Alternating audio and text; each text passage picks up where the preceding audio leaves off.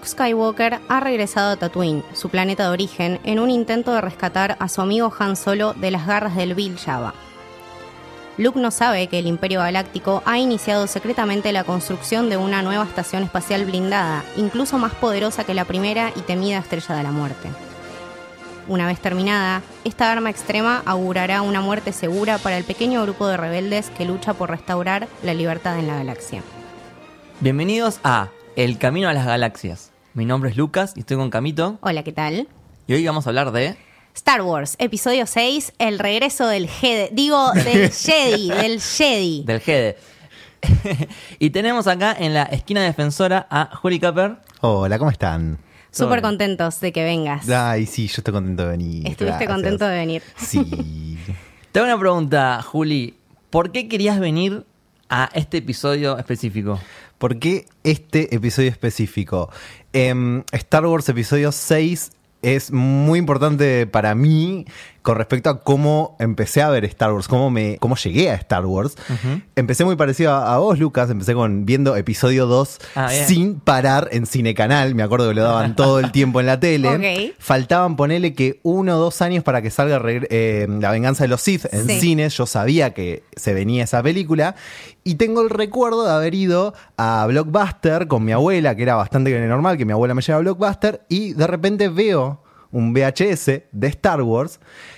El Juli de 10 años, digamos, más o menos, no sabía leer números romanos.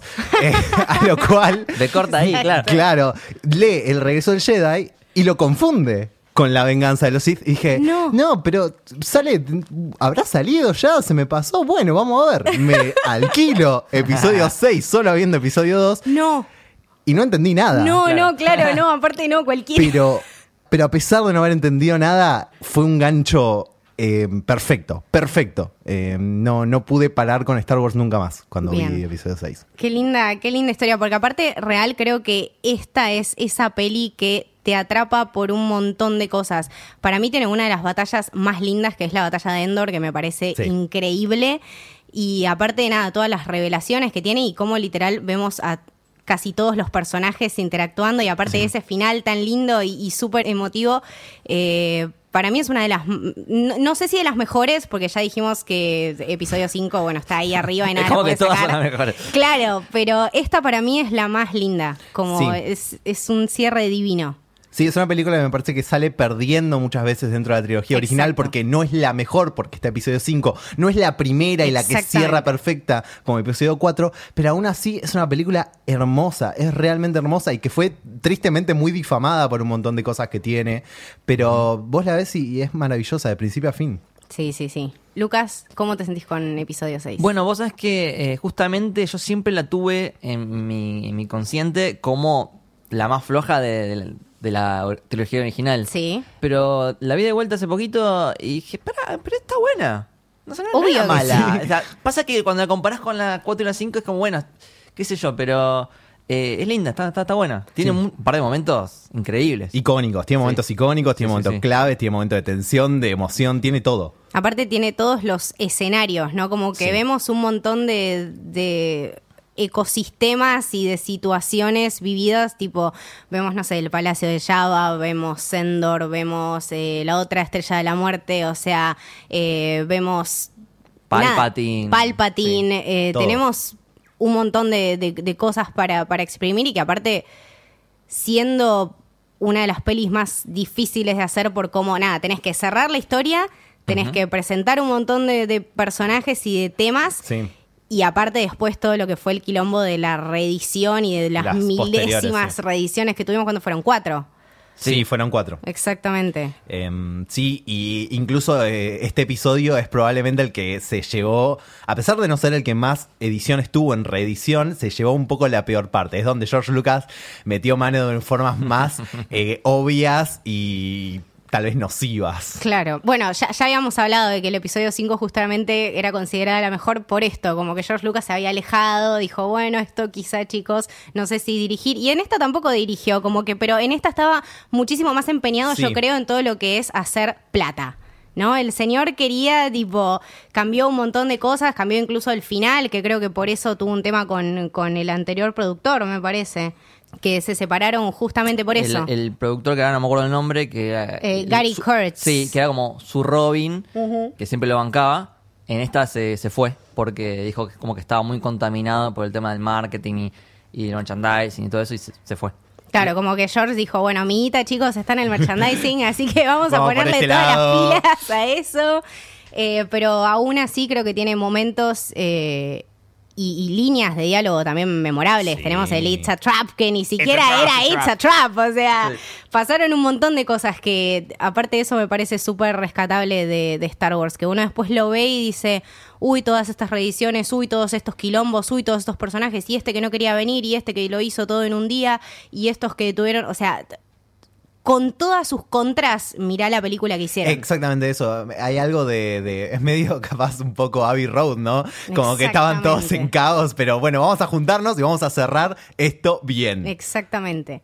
Eh, y eso también creo que habla mucho de, del amor a, a la saga y en realidad de, de las ganas esas, ¿no? De querer contar la historia.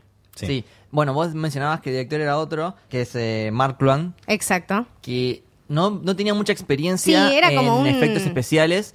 Entonces, George Lucas tuvo que volver a meterse en, en dirección, Sí. que él en las 5 se había alejado bastante. Y es, es como que la terminó codirigiendo, por así decirlo. Claro.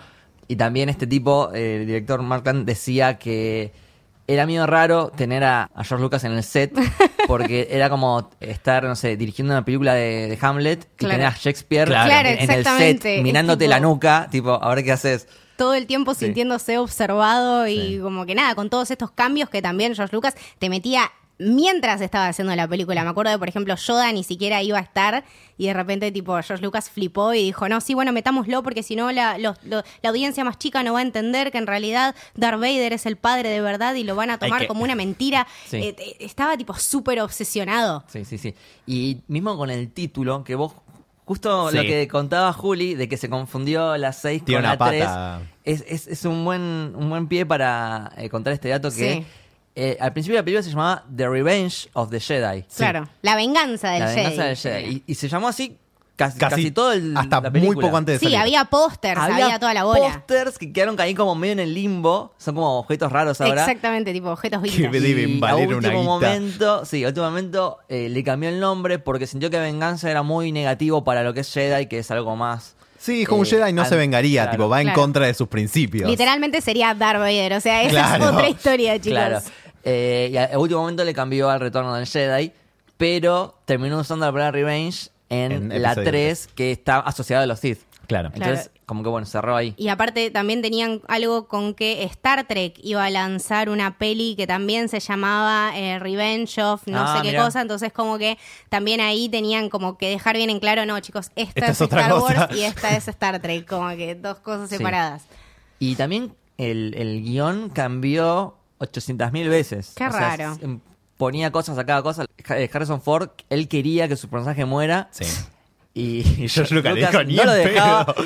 y- porque dijo que, dijo que iba a ser un final muy, tris- muy y en esta triste. me Yo me lo imagino llegando a ese tipo, y en esta me muero, y en esta me muero. O sea que hoy no laburo más, ¿no? A partir de acá, no, bueno, mirá. Y no lo mató, ¿eh? No lo mató. lo mató, qué hijo de puta. Eh, Porque decía que, Tuvo que que ver- quería que el final sea más, más feliz y también Mark Hamill, y también iba a ser diferente toda esa parte, eh, Luke se iba a poner el casco de Darth Vader medio como haciendo paralelismo con ese, ese viaje que tuvo en la cueva esa Claro, en, en la- en exactamente. la 5 y iba a terminar ahí como diciendo, bueno, Luke terminó medio ambiguo, Claro. pero también Sí, lo era un cambió final porque medio era raro. gloomy, sí. De, de- George Lucas tenía esta idea como de hacer estas, justamente como había dicho en el principio, eh, eh, es- esas pelis medio Disney, ¿entendés? Como que les quería dar a todos, bueno, Sí. un final feliz. Y Mark Hamill le decía, no, bueno, pero podemos hacer esto. No, no, no, un final feliz. un final que venda, chicos. Igual Sí. Es re loco que a pesar de eso, yo lo que sentía viendo la peli de vuelta es que están todas las bases, por lo menos de Luke, para de- el personaje que después vemos en, en The Last Jedi. Se, Sí. se renotan las cosas que, Sí, sí, que- las dudas y, y los conflictos que tiene Luke que después vuelven en esa peli, en esa película en la 8. Sí, sí, aparte que son, son dudas que él nunca deja de tener y eso también lo humaniza mucho más como, como Jedi y nos muestra en esos lados que no los vimos, por ejemplo, con Yoda, que nunca lo vimos dudar, que, sí. bueno, Obi-Wan quizás es un poco distinto, pero es una justamente una nueva generación de Jedis, entonces Sí. como decís vos, conecta súper bien con, con esta, a pesar de todo, o sea, las precuelas y de la cantidad de pelis que salieron y la cantidad de cosas que pasaron, tiene muchísimo sentido. O sea, la línea se sigue igual. Sí. Sí, yo quiero decirlo ahora, pero mi look favorito es el de la 8. Pu- puede ser. Porque sí, es el más sí. gris, es el, es el que me resulta más interesante. Sí, aparte vemos esas cosas, esos plot twists que vos decís, Sí. sepa. Sí, Así sí, que sí. No, no eras tan, no eras tan Jedi bueno, a, pesar, ¿viste? a pesar de que se me resulta más interesante, este look, el de Sí. episodio 6, es mi favorito. Para mí este también es mi favorito. Cuando entra en full modo Uh, Jedi Knight sí, sí. al principio de la película, es- lo amo, lo amo. Increíble. Por- por aparte tenemos un, un súper inicio de, de la película, ¿no? O sea, todo, todo lo que es, bueno, el, el palacio de, de Java para mí me Sí. parece una cosa increíble y Los todo el laburo que tuvo atrás. Me, me imagino esa preproducción, todos los disfraces y todo el Sí. setting y todo debe ser increíble. Volvió el cara de culo que toca la, la trompeta. Exactamente, la lo vimos de Sí. vuelta, sí, sí, sí. Sí. Eh, ¿Qué más tenemos? Eh, Está el, el- está el que es como un, como una especie de cerdo verde, pero Sí. grandote. Ah, es espectacular. Y, y parado, y que, para- y que va en dos patas. Sí, sí, Ese sí. Me gusta mucho el diseño. Está el que le arranca el ojo a C-3PO, el, ¿El el, chiquitito? animalito ese. Ah, Sí. chiquitito, sí. Que lo- los sonidos eran grabados como de un perro salchicha. No. Es- esos sonidos que hace sí son grabados de un perro salchicha. Increíble. Y después, bueno, está. Yo, por ejemplo, vi. eh, esta vez vi la original. Ah, está Entonces, buena. nada, ver ese Java todo no digital Sí. es un placer, boludo. Porque lo que hicieron con el Java digital, eso es espantoso. Sí. ¿Por qué no dejaron este? Era mucho más creíble así con todo, con todo su armatoste y con todos los movimientos super awkward. Es Java, o sea, Java se mueve así. Sí, eh, creo que leí que eh, eran como, como, no sé, como 13 personas para Sí. manejar ese coso y Sí. que pesaba 2.000 libras. Sí, que no sé cuánto es, pero me imagino que serán muchos, Sí, muchos kilos. Sí.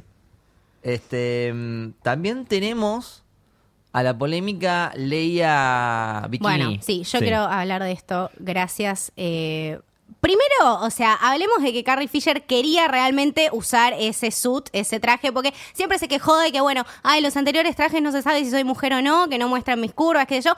Está, listo, te pusimos en culo, en la pantalla, eh, esclava de, yo- de Java. Eh. Ahí tenés.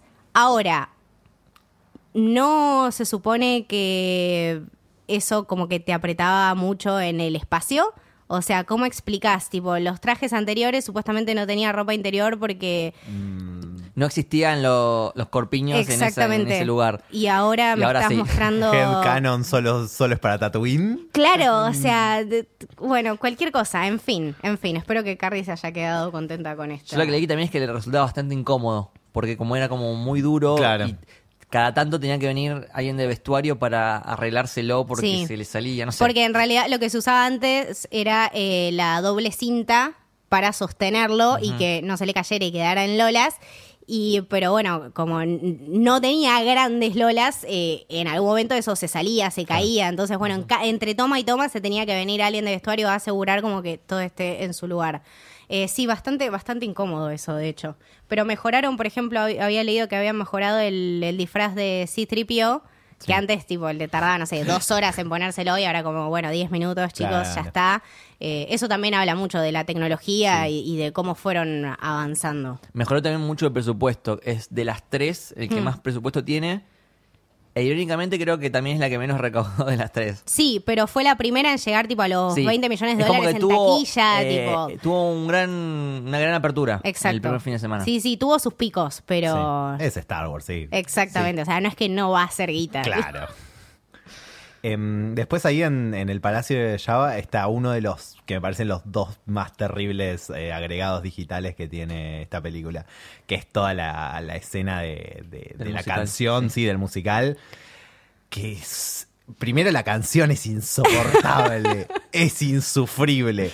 y los bichos hechos por computadora, que están muy bien hechos, desentonan Es- muchísimo. se nota mucho, chicos. Ya fue. O sea, muchísimo. no se dieron cuenta cuando estaban haciendo esto que no daba. La, la original me gustó, por ejemplo. Ese es el tema. Son un montón de cosas que no entiendo por qué lo agregaron y por qué. Se dejaba fluir, ¿entendés? Claro, ahí me quedó la duda porque en, en la digital hay como un personaje entero que es el que canta, que es Sí. una, una- Ahí un en- la original, ¿cómo, cómo es eso? Es un bicho parecido, pero que se mueve menos y está como más Ah, resguardado, como me parece. Lo, lo reemplazaron. Sí, lo reemplazaron. Sí, sí, sí. Y también el otro bicho, el que es medio como un animal un poco peludo, que se mueve, o sea, que es como un varón, digamos, que es más parecido a un varón, ese no estaba directamente. Porque la canción es otra también. Claro, claro, claro. Sí, sí, sí, tiene, tiene estas cosas, pero bueno, haciendo el, el- el- el paralelismo con la cantina, qué sé yo, esa- esas son escenas que siempre Bueno, me gustan de es- Star Wars. Es una película que refleja mucho más episodio 4 que episodio 5. Bueno, sí. Empieza en Tatooine, empezamos con Citripio y Artú, vuelve la estrella de la muerte. Es como que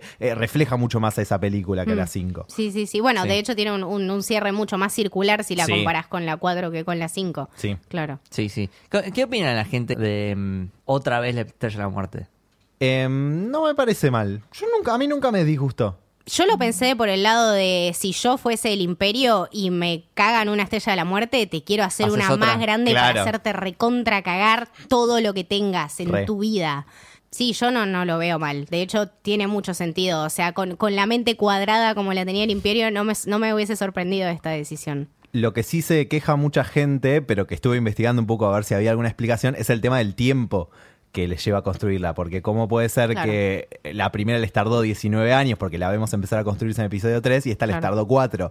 Y la respuesta es que no es así. Que en realidad la primera tardó mucho en construirse porque era la primera, porque había muchas cosas que no tenían y que no sabían cómo hacer. Que una vez que ya sabían y que sabían cómo hacerla, era más rápido y que además no está terminada. Está operacional, pero Claro. no, está, no está completa. Sí, sí, sí. Bueno, sí, está bien. No, yo, a mí me parece bien. Eh, yo, yo haría, yo haría otra, otra estrella de la muerte. Digo, no. No, eso no se dice.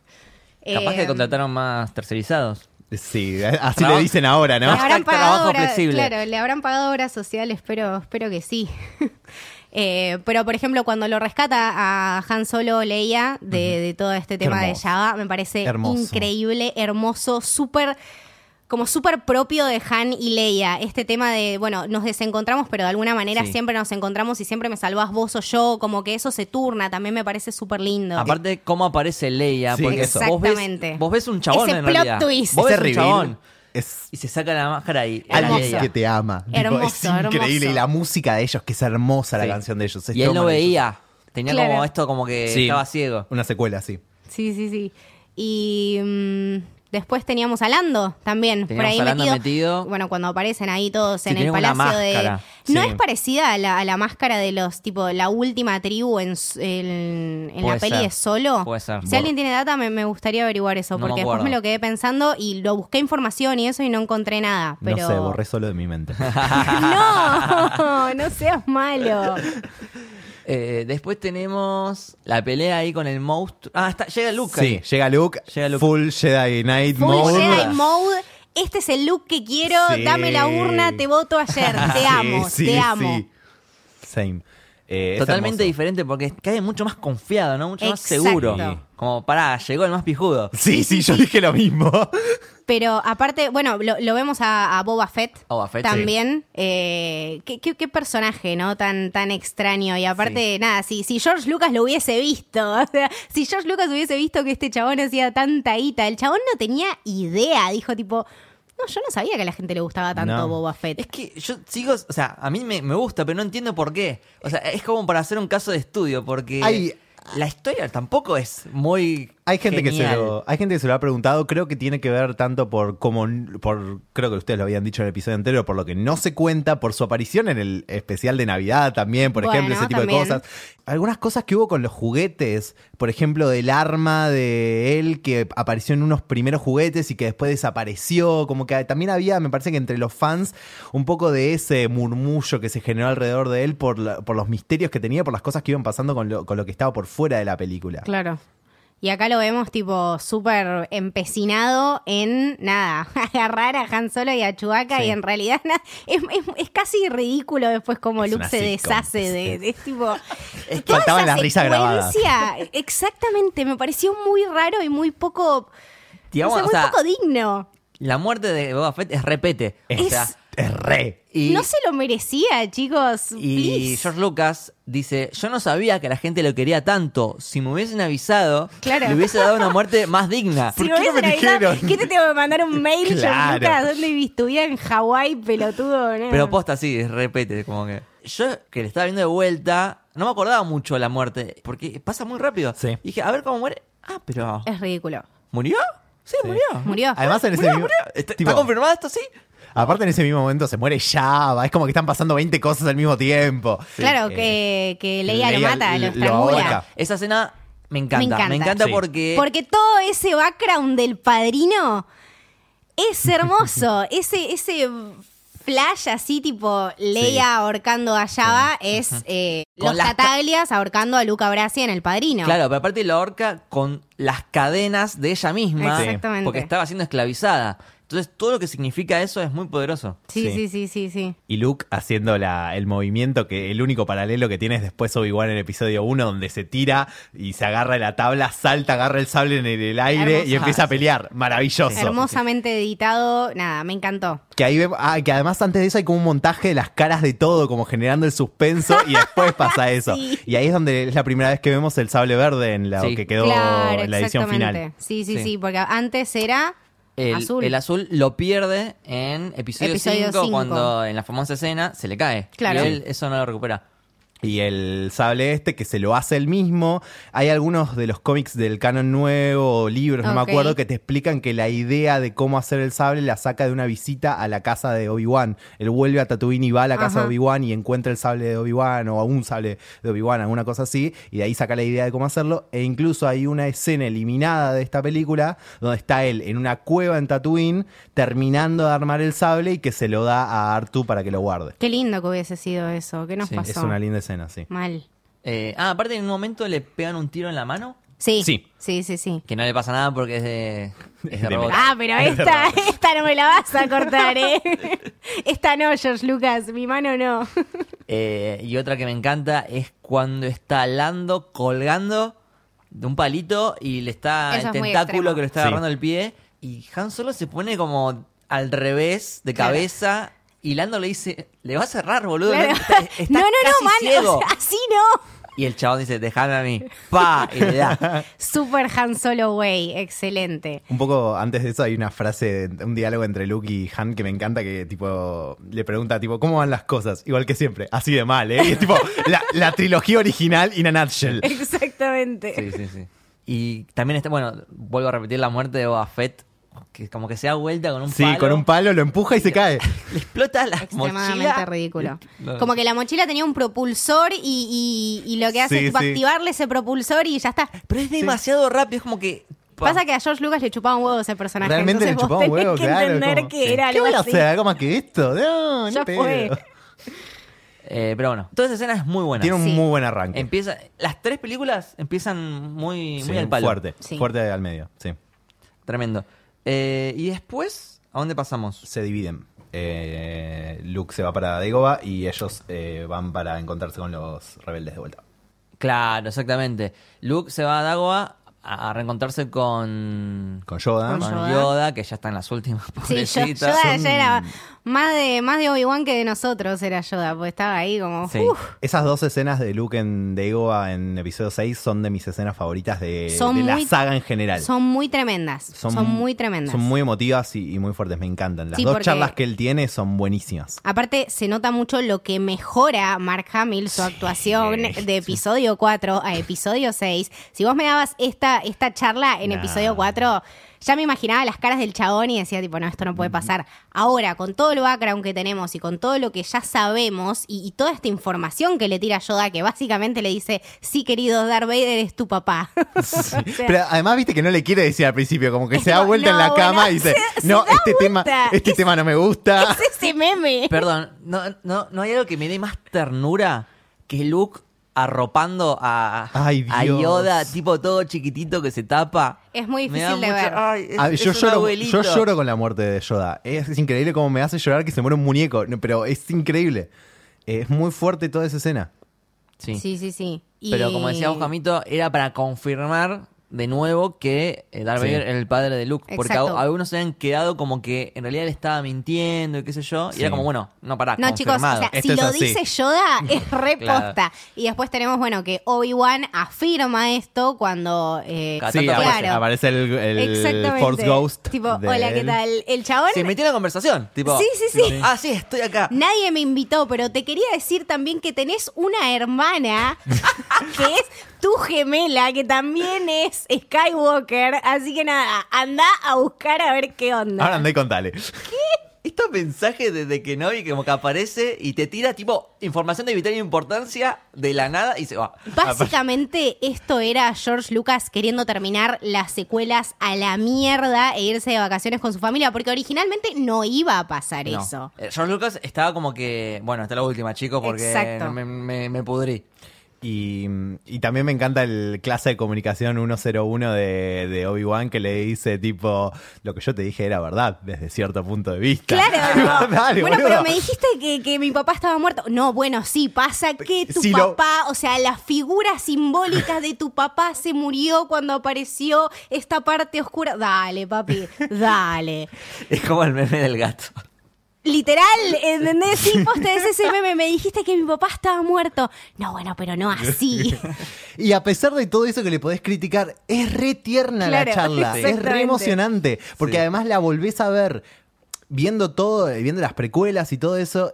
Y te cierra en algún punto, Obvio. incluso con, con los huecos que hay y todo. Te cierra y te emociona porque entendés cómo se une todo esto en esta película. Exactamente. Sí. Y por otro lado teníamos al otro grupo que eh, se juntaba con los rebeldes y bueno, organizaban todo este plan para atacar la estrella de la muerte nueva, dos, dos Más estrella cero, de la muerte que Claro. nunca. Más mortal que nunca. que tenía este campo de fuerza, entonces había que sacarle el campo de fuerza desde Endor. Claro. Entonces ahí caen en Endor. A todo esto aparece Palpatine, ya Sí, en persona. sí, en Cae en la Estrella de la Muerte para inspeccionar el mismo que estén laburando el doble de tiempo. A ver estos planeros que están haciendo con mi plata. No, bueno, señor, le juro que estamos trabajando súper duro para que esta estrella de la muerte no sea una poronga. Bueno, en- está bien. Y que en realidad esta es la primera vez que en la saga se ve a, Iga- a Ian McDiarmid. Sí. Eh, Claro. porque aunque fue reemplazado en la reedición de las 5, esta es la primera vez que él aparece en serio en la, en la Sí. saga. De hecho, creo que habían quedado todos medio flasheados con su voz, ¿no? Que le querían poner como otro actor de voz y el chabón dijo, no, bueno, pero déjenme probar a ver si puedo hacer algo. Hizo la prueba y dijeron tipo, ah, wow, ok. Bueno, es que Sí. ya desde la risa del chabón es icónica. exactamente, quedó para la historia del cine, es así. Es, aparte, Palpatine, que si bien después lo... en- en- Lo conocemos mejor, sí. Exactamente, con, con las precuelas como que lo conocemos mejor. Ya es un personaje que de por sí sabiendo que tiene más poder que Darth Vader, te da como esa inquietud. Y que también el tema de que no aparezca tanto, lo deja ahí en las sombras y lo deja siendo súper místico, como un Boba Fett, pero a futuro, ¿entendés? Este Claro. era el personaje que realmente le interesaba a George Lucas. Claro, pero porque tipo en la 4 solo lo mencionan, en la 5 lo vemos un cachito en un holograma y ahora es como, acá está. es Exactamente. este. Sí, sí, sí, sí. Bueno, después empieza en Endor. Primero esta persecución con las motos, Me encanta. que me encanta. sí, es muy Excelente. Maravillosa. excelente. Es muy buena, realmente es muy buena. Aparte, todo el planeta Endor es muy lindo. Sí, como que sí, esta selva Para filmar seguro fue una sí. mierda, pero Como todo. quedó bárbaro, chicos, quedó bárbaro. Eh, tenemos a los Ewoks. Me encantan. Van Sí. los Ewoks. Me sí. encantan. No me entiendo- encantan y la gente que no los banca no los entiendo. No los entiendo. No. Al principio iban a ser eh, Wookiees. Wookiees. Sí, sí, sí. Creo que el. Pero no fue George Lucas el que quería los Wookiees. Fue, no fue el. Puede ser que estaba en el guion, ¿no? Alguien. me- yo tenía entendido como que no fue él el que lo escribió y fue él el que cayó y después dijo: No, no, pará, porque los Wookiees en realidad tienen más tecnología. Y Me parece ser. que fue algo así. Claro, claro, claro. Pero bueno, en, en, en, en un relato original eran Wookiees. A mí me hubiese gustado más ver Wookiees Y- que Ewoks. Sí. Pero qué sé yo, los Ewoks estaban lindos. A mí me gustan. Y, eh, obviamente eran un grupo de enanos que la estaba pasando bastante mal en esa en ese bosque selva y en un momento medio que Literalmente, hicieron quilombo. o sea, literalmente eh, hicieron huelga. hicieron eh, la huelga huelga de, de enanos. Ewoks. Sí. y se habían hecho eh, remeras de eh, The Revenge of the Ewoks. Claro, por el título originalmente Claro. de Revenge of the Jedi, de Revenge of the Ewoks. Eh, y aparte que el chabón, uno de los productores lo- los tuvo que ir a buscar al avión porque literalmente dijeron esto es una mierda y se fueron a tomar el avión. El chabón tipo los persiguió con el Paren, auto paren, al auto paren, se le pinchó una rueda. No, todo mal. después cuando consiguió otro auto más o menos que llegó cuando se estaba yendo el avión y les dijo por favor no se pueden ir no tengo ni la mitad de la película hecha Es el episodio 5, pero de la, cara- de la filmación, tipo, todo mal. Ridículo, o sea, me imagino la situación y me muero, pobre chabón, corriendo un grupo de enanos que no quería trabajar. No, no, no, excelente. O sea, imagínate lo que se estaban cagando de calor y lo mal que estaban pasándola como para decir, bueno, basta, ya fue. Después- no son agregados digitales, o sea, son personas adentro de Sí. esos trajes. A mí no me parece mal, mucha gente no le gusta, pero a mí no me parece mal la idea de retratar esta cosa medio de el indígena versus el conquistador que tiene la, la parte de los Ewoks y de la pelea con los Stormtroopers. A mí me Hay parece gente, perfecto. Hay gente que la, que la toma como muy mm, como eh, agenda. Lo toma como si yo Lucas hubiese Claro, to- un estado tocando agenda con eso. Claro. Pero a mí me parece que está re bueno, funciona re bien en la película. Aparte, se entiende perfectamente y creo que quizá en ese momento podía incomodar por justamente este tema de la colonización.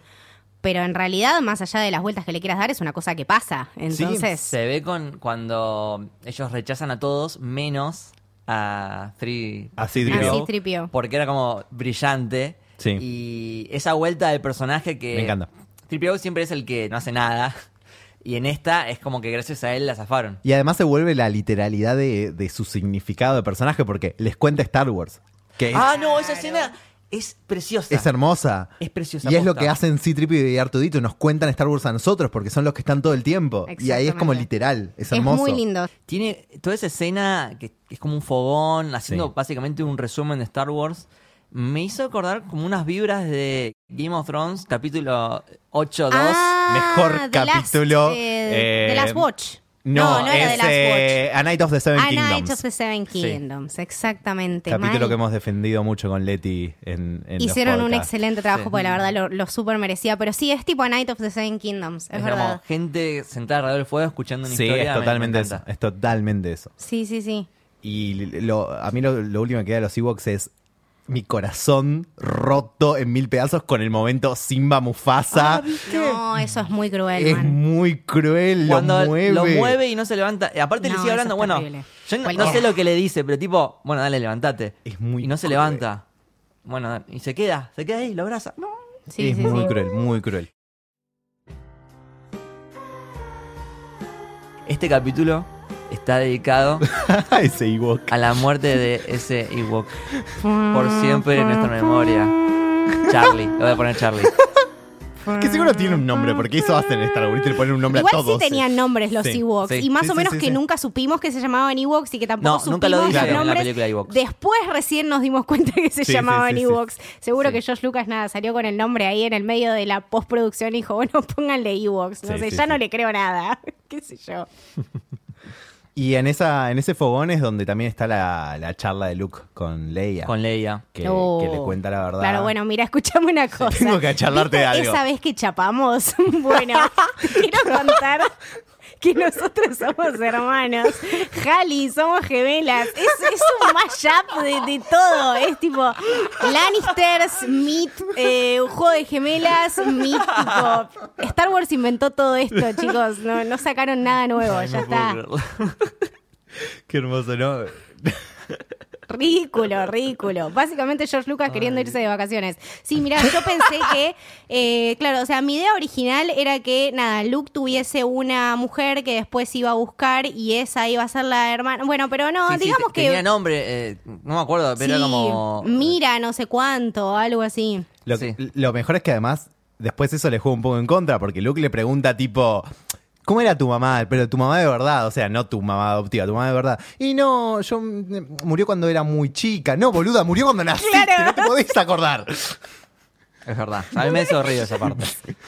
Era bebé. Sí, no, Claro. acababa de nacer. Y después como que la- el, el- el canon eh, eh, La expandido te dice, no, bueno, a ella le quedó como una sensación de cómo era su madre. Sí, sí, no te sí, acuerdas, sí. George Lucas ya fue, boludo. Acá tengo el nombre de la verdadera hermana que iba a Ok. tener Luke, que era Neleth. Eso. Neleth. Neleth Él- Skywalker. La historia iba a terminar como que él iba a buscar a su Hermana. hermana perdida, Neleth. Pero Y dijo, a ver si me piden otra dijo, película. No, porque van a- Otra me van a pedir película otra más, película. claro. ¿Sabes qué? Que sea Carrie Fisher y entonces, listo, Ya cerramos está, todo. ya está. Está muy lindo, chicos. Es muy Aparte lindo se le esto. solucionaba ese triángulo amoroso entre Luke, Sí. Han Solo y Leia, entonces listo, ya está. Pero de vuelta, es re loco porque hace esta- estas movidas que parecen una mierda y al mismo tiempo las llena de cosas que terminan quedando hermosas Sí. porque todas las frases que le tira, que después la saga nueva reutilizó, Claro, de tipo la fuerza es fuerte, mi familia, yo la tengo, mi padre la tenía, vos la tenés también, todo ese tipo de cosas que son re hermosas, la escena queda re linda. Sí, obvio. Sí, sí. Y me gusta este callback, eh, hablando de, de Leia, cuando mm, está herida, están en la puerta con Han Solo y Han Solo le dice I love you y ella le dice I I know. Sí, que además está ahí esperando con el arma, tipo re Han Solo también es la movida. hermoso, es, es- hermoso. es hermoso. Sí. Eh, bueno, después props para Lando, porque acá nadie habló de Lando y Lando eh, destruyó el escudo de fuerza de la estrella. Así que Sí. props to Lando. Lando que estaba No, con su. Lando destruye su la nave. estrella. Bueno, Lando destruye Claro, la estrella per los se, pero bueno. Lo destruye Han y. Ah, grupo. exactamente. Desde- bueno, desde ok, sí, exacto. Eh, nadie habló de Lando, chicos. ¿Qué pasó acá? Nobody cares about Lando. Fuck. es, la- es el segundo programa que me pasa esto. Yo me voy, boludo. Yo me voy. Pobre Lando. Desde que se robó la ropa de Han al final de Ah, episodio 5, nadie, nadie le importa. son, Dios mío. Sí, bueno, después tenemos toda la parte en, en, en la estrella de Luke que se entrega y le habla a su padre, ya tipo, ya. Es, para mí es el núcleo de la película. El núcleo temático de la película está en esos encuentros entre él y Vader, él, Vader y el emperador. Ese tema, el Vader y Palpatine, uy, es una cosa que te tiembla el culo, mamita, ¿eh? Porque aparte tenés todo el tema de Luke queriendo decidirse, o sea, si es un Jedi o si es un Sith, que no o si es puede caer, cosa, claro. Y, y la, y la jugada del emperador es magistral.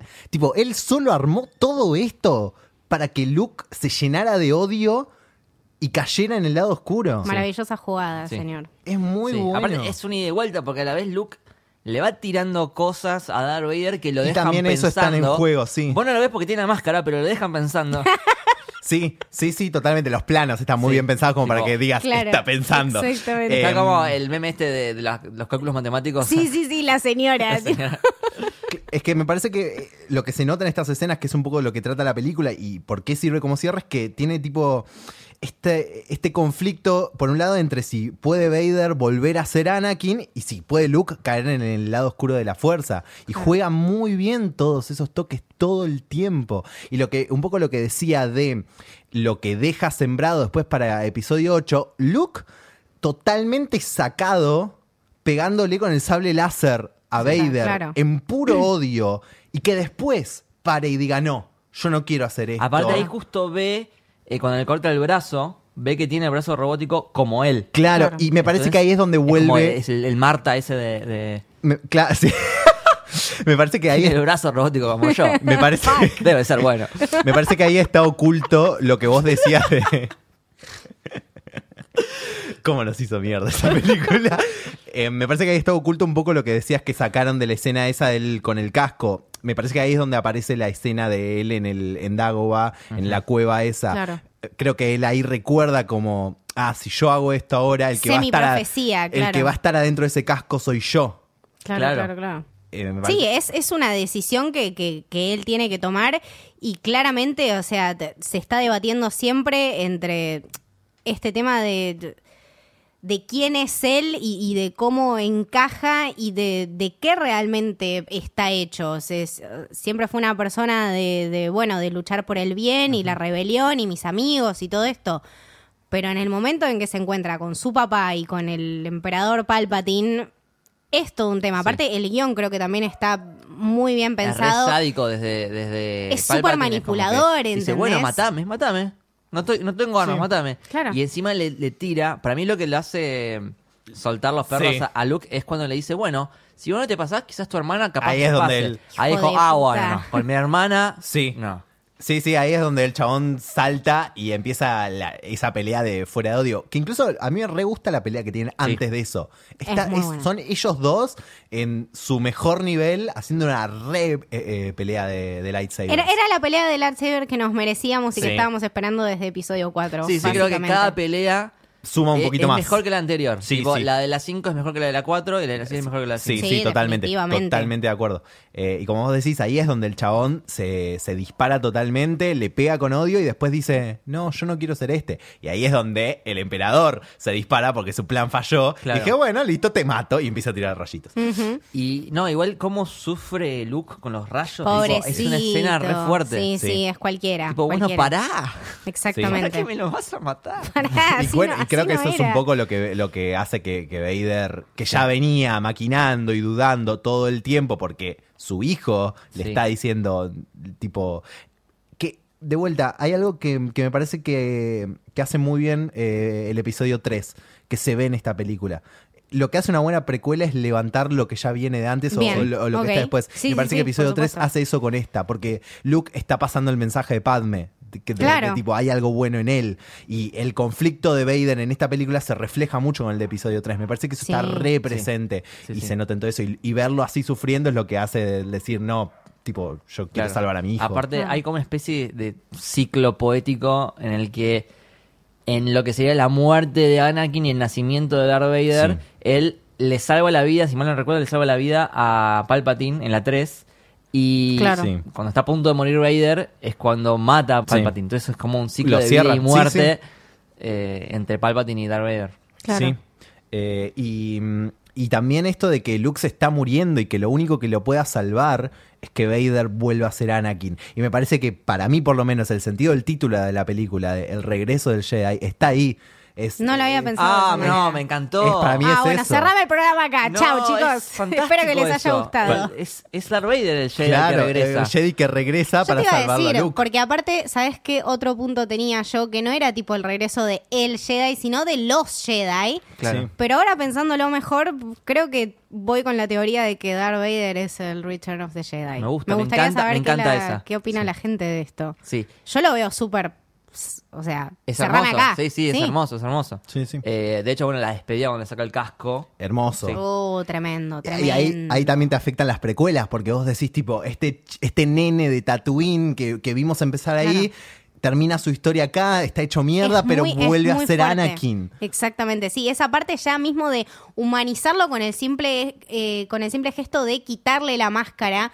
Me parece un montón, porque aparte Sí. después también en, en- en todo lo que sigue, eh, en El 789 eh, está el tema de Kylo Ren. Sí. O sea, usando esta máscara y después sacándosela, Sí. humanizándose un poco más, contactándose. Entonces, bueno, el tema de quiénes somos, lo que ocultamos, lo que queremos ser para satisfacer al otro, eh, o lo que pensamos que somos, ti- tiene, tiene creo que también se ve mucho todo eso. Bueno, y, y Luke además que le da este funeral como se le daba a los Jedi en el pasado, Hermoso. donde lo, lo quema y, y eso le permite Sí. como salir de su cuerpo.